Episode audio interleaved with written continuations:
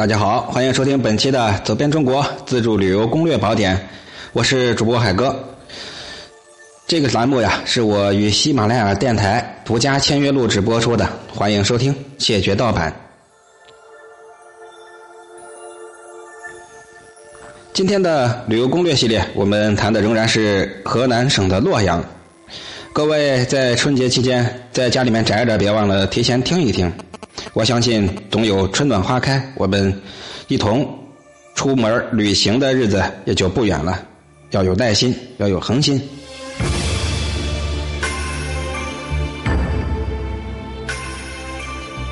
古都洛阳，我们上次介绍到了龙门石窟，今天我们从中国国家牡丹园开始讲起。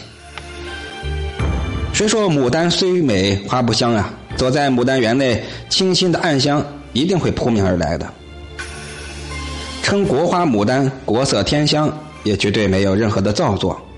各位到洛阳看牡丹，会让很多人是中原行的必备的一个节目了。每年四月、五月，洛阳的牡丹节更是游人如织啊！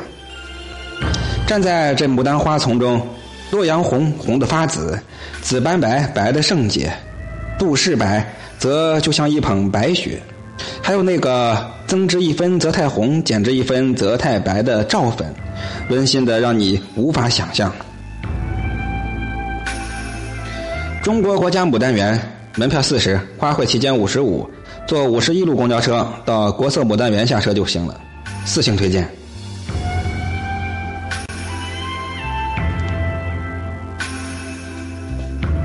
关林四星推荐。关林又听又称为关帝冢啊，相传三国名将关羽的首级埋葬在这里。关林的古建筑群保存完整，其中最具特色的当属五楼。这个五楼前台的歇山式和后台的硬山式组合在一起，再加上歇山顶，真是重檐楼阁，构筑之妙是全国罕见。从仪门到大殿间的石板砌成的狭长甬道，两边的石柱上雕刻的大小石狮子有一百零四个。两旁是翠柏树，关林还是中原地区每年一次的规模最大的集市庙会的举办地。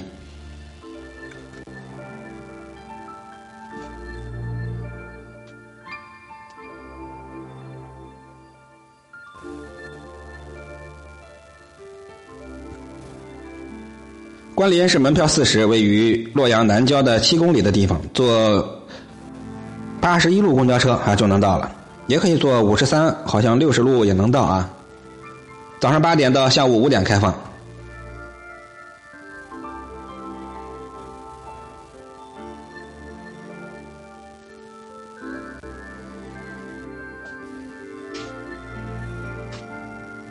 古墓博物馆四星推荐，是古墓文化的摇篮，分为地上和地下两部分，复原了历代典型古墓葬二十二座。上到西汉，下至北宋，包括著名的西汉打鬼图的壁画墓、西汉贵族普千秋壁画墓、东汉出行图的壁画墓等，古墓根据时间的推移是越来越高，不知道是否人类越长越高的原因。门票二十，在洛阳北郊邙山冢头西村，八十三路公交能到，上午九点到下午四点开放。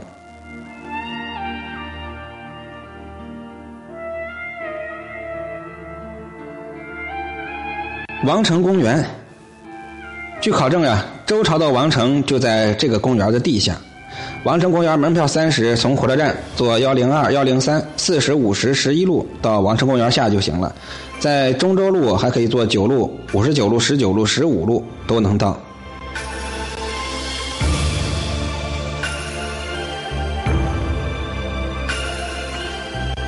千堂智斋又名遮炉，是我国木质刻。时刻很集中的地方之一，在洛阳市西边四十余公里的新安县的铁门镇，可以坐个长途汽车到铁门镇转个三轮啊就能到了。遮炉，门票三十。鼓楼呢，正名叫桥楼，建于明万历年间，在洛阳老城的东大街中转。还有周王城天子驾六博物馆，是零六年才发掘而出的，就在闹市区。它揭开了两千多年前为天子方可乘六驾马车的神秘面纱，国内独有一处，没有任何的人工造作。门票三十。这洛阳还要提到的就是老君山，相信各位驴友界的朋友对他很一定不会陌生。这是驴友经常来的一个圣地。驴老君山呀，是因为道教的始祖李耳是他的隐修之地，所以成为中原闻名的一个道教圣地。它海拔两千一百九十二米，是八百里伏牛山的主峰，门票八十，在栾川县境内，距离栾川县城大概有三三公里多。栾川县的境内有很多很多的幽谷秀水这样的风景区，比如重渡沟呀、龙峪湾呀、呃寨沟、顶势山等，非常适合喜欢轻松徒步的驴友前往。各位可以详细的搜一下栾川，这两年有很多很多的新兴的景点在这里突出的飙升了出来。大家不妨到此一游啊！你到栾川，其实不用怎么介绍，当地人会告诉你去哪玩当地有很多的这个路线图。说到洛阳的吃喝，这洛阳的凉菜啊，大多是放醋不放酱油，颜色都比较清淡，味道也很清新，基本就是菜本身的味道加点酸味儿。像青椒等都是切成很细的丝拌在菜里，调色的作用似乎多过调味的作用。呃，洛阳人把这个咸蛋，就是这个蛋啊叫甜。如果你要在洛阳吃饭，你想加点盐，别说要加，要说涨啊，涨点盐。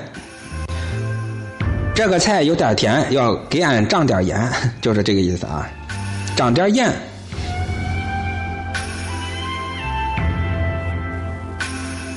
洛阳的特色餐饮，首先不得不提的就是洛阳水席。是洛阳的餐饮中最具代表的菜式了，相信很多人都听说过。这个呀，因为主菜是以汤为主，另一个原因是酒席上菜吃一道换一道，就像行云流水一般，所以得名水席。是洛阳特有的传统名吃，口味是甜咸酸辣一菜一味大碗大盘荤素兼备。曾经传入皇宫，后来又传回民间，形成了独特的风味在洛阳是红白喜事儿宴请宾客的首选。呃，可以到老城的耀耀、真不同、滨潮、洛阳酒家或华山华山饭店啊，这些饭店都能吃到很正宗、很地道的洛阳水席。洛阳饮食价格颇为便宜，像俩人呀吃一顿水席最多几十块钱就够了，而且分量很足。到那儿不要多点，嗯，分量都很实在。洛阳的燕菜是用白萝卜切成的细丝，配上各种的佐料。相传燕菜，一个是武则天所定，啊，这个名字是古今洛阳水席中必不可缺的一道名菜。洛阳的早餐除了豆浆、油条等传统的早点之外，最具特色的是泡馍。它的泡馍跟西安的羊肉泡馍又不同，洛阳的泡馍是用大碗喝饱为止，形状不雅，但却。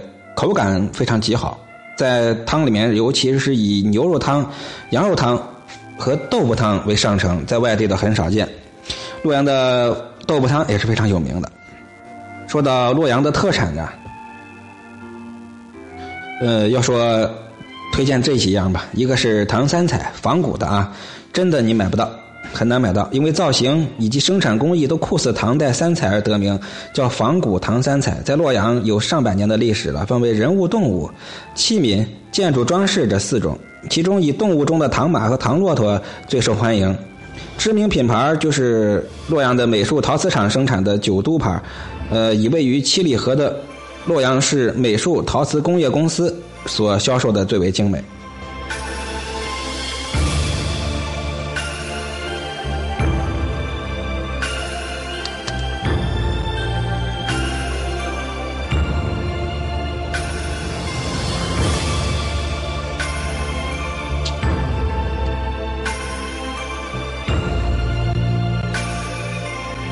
仿青铜器也是非常值得一买的洛阳的纪念品。古代青铜器的仿制品在洛阳是制作最早的。近年来啊，继承和发扬的马踏飞燕还有犀牛等品种，真是都要做到了呃以假乱真的程度。洛阳的宫灯，它起源于东汉的传统工艺品，品种繁多，有很浓郁的地方色彩。常见的有白帽方红、红纱圆灯、六角龙头灯、走马灯、罗汉灯、二龙戏珠灯等，很多很多。主要是以红纱灯笼是最著名的。大伙到那儿别忘了，家里有孩子或者是装点院子啊，摆上几个灯笼。邓尼砚，邓尼砚呀是四大名砚之一，具有泽作美玉、刺墨不耗、积墨不腐、冬不动、夏不枯，写出来的字儿、画的画，虫子不会去叮住这样的特点。